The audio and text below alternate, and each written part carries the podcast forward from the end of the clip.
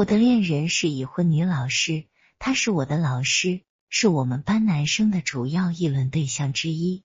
只有王老师的课能吸引我。王老师的老公是啥样呢？王老师比我大七岁，他的外表像大学生，在教室讲课，他的睿智，他亲切的笑容使我兴奋。王老师总是披着长发，他说话的间隙时常摇头，乌黑的头发轻缓地飘向后背，随后一阵阵清香从他修长后背飘散开，弥漫我浑身充满力量。二零零九年十二月。将要期末考试的那段时间，没日没夜、每分每秒，我都想看到王老师。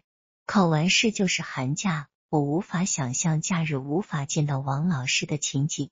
好不容易从别人那里打听到王老师的 QQ 号，我加他，但是没有聊过。他一直隐身，给他留言也只敢留些学习方面的事，而等待回复是种煎熬。有一次走在校园。王老师迎面而来，我紧张，一动不动。王老师好，他靠近我，我支支吾吾。你好，王老师富有亲和力的脸庞绽放出让我心潮澎湃的微笑。他说：“愣在这干啥？等女朋友啊？”我点点头，再摇摇头。等我清醒过来，王老师已经变成冬天的寒风，夹杂着令我孤独的气息，飘得无影无踪。我坐在路边的凳子上，慢慢回味刚才的每一个细节，发呆、凝神、激动、失落，我心情复杂。他的双眼，他的嘴，他的笑，他的远去的背影，我的情绪完全由他而定。每次远远的看到王老师，我都能听到自己的心跳声。我感觉我喜欢他已到疯狂的地步。在教室窗口看到他上楼，我会算好时间。等到差不多的刹那，我迅速飞奔下楼来和他偶遇，只为和他说句话。为了吸引王老师的注意力，我还在仙林他家楼下徘徊过。为了能每时每刻看到他，我偷偷拍照，可我只能悄悄拍他的背影。这些背影照足以让我欣赏半天，遐想连篇。二零一零年二月，我颤抖着给王老师发一封邮件。大意是说，想和老师在师生情谊之外，还能成为朋友、好朋友。寒假回无锡过年，每天我心不在焉，苦等王老师能给我回信。我的 QQ 二十四小时挂着，只为能等到王老师 QQ 头像闪亮上线。就这样，天天如此，日日彷徨。我对开学返校的渴望空前强烈。春节。我终于有理由给王老师发短信送祝福，他回复的简简单单，新春愉快这四个字所构成的简单回复给我的温暖，几乎让我热泪盈眶。王老师回复我短信的时候，他的脑海中定然勾画出了我的模样，他想到了我，只要他的心中能有我，哪怕只存在一秒钟，我也是幸福的。收到王老师的短信，我含蓄的回复他。给您发了邮件，王老师说看到了，谢谢。我胆量变大，继续给王老师写信。我表述自己对老师的倾慕。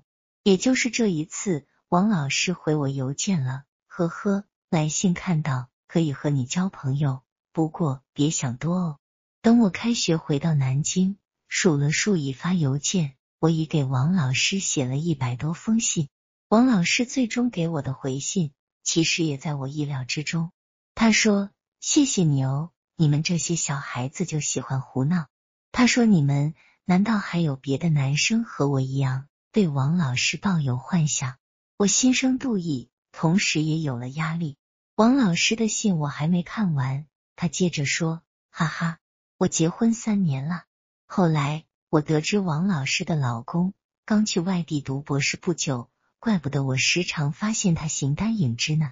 我跟踪过王老师。二零一零年四月的一个周末，我跟着王老师从仙林到新街口，在莱迪广场，他和另外两个女子碰面，在同时走进中央商场。我尾随其后，拿着手机抓拍王老师的一举一动。偶尔他还回眸一笑，虽然不是为我，可我无比兴奋，而他的笑却无视我。我陡然又倍感落寞。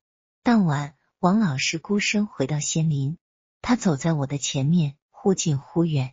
我真想冲上去和王老师说话，一没想到王老师站住了。他轻轻的转身，好像是等人，貌似在等我。是不是找我有事？王老师在等的人显然是我。他是否觉察出我跟随已久？我慌慌张张的说：“也没什么大事，就是是想和王老师说说话。”我们并肩往前走，第一次如此近距离的走在王老师身旁，我的心咚咚咚的跳。你比我小七岁，是吧？王老师问我。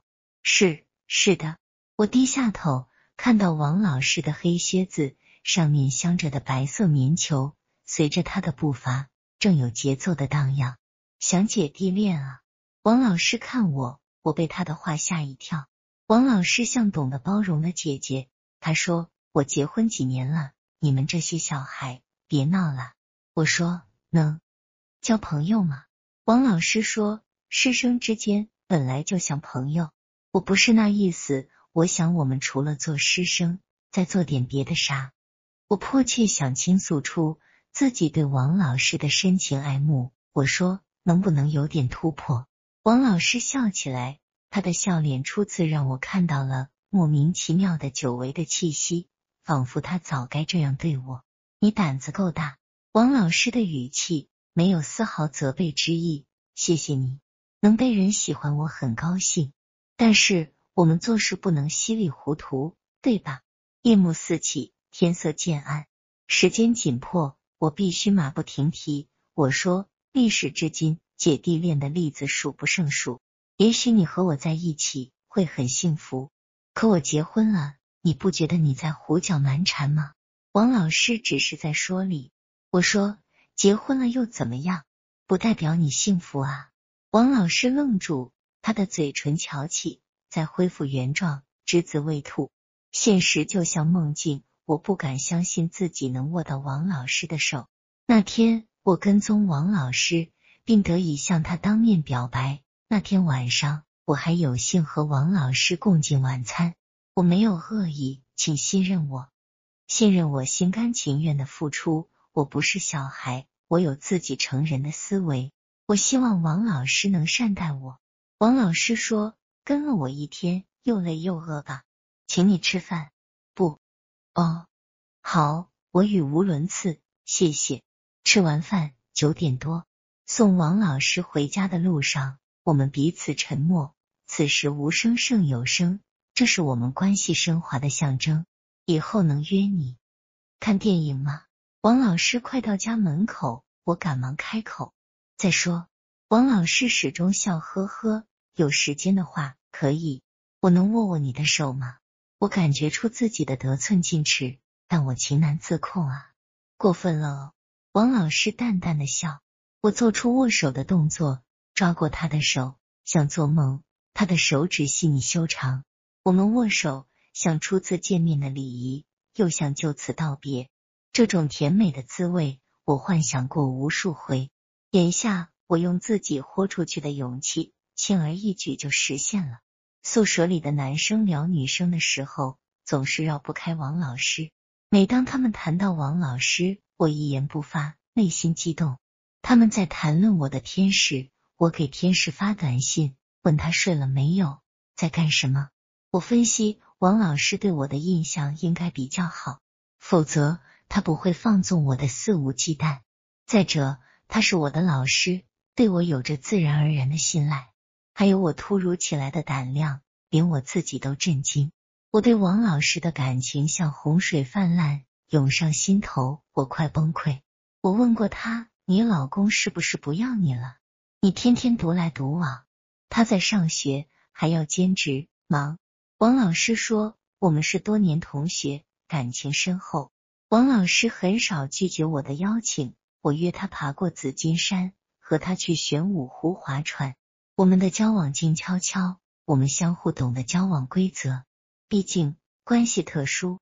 二零一零年九月中旬，我和王老师在河西万达看到《梦空间》电影散场。王老师恍恍惚惚，我拉他的手，挤出电影院的瞬间，他挣开我，这是现实，不是梦境。我没说话。王老师不再和往昔一样礼貌待人，如今他对我偶尔会有情绪，这说明我们正走向亲密。以后不能和你出来看电影了。王老师干练的说，很多事差不多就适可而止。为什么？我老公要回南京了，我无话可说。王老师说，跟你实话实说，我也曾暗恋过自己的老师，深深体会过那种欲罢不能的感受。所以，我理解你，对你，我突破了底线。有些话我不说你也懂，你懂不懂？哦，一切只是他对自己学生时代的爱情年华的缅怀。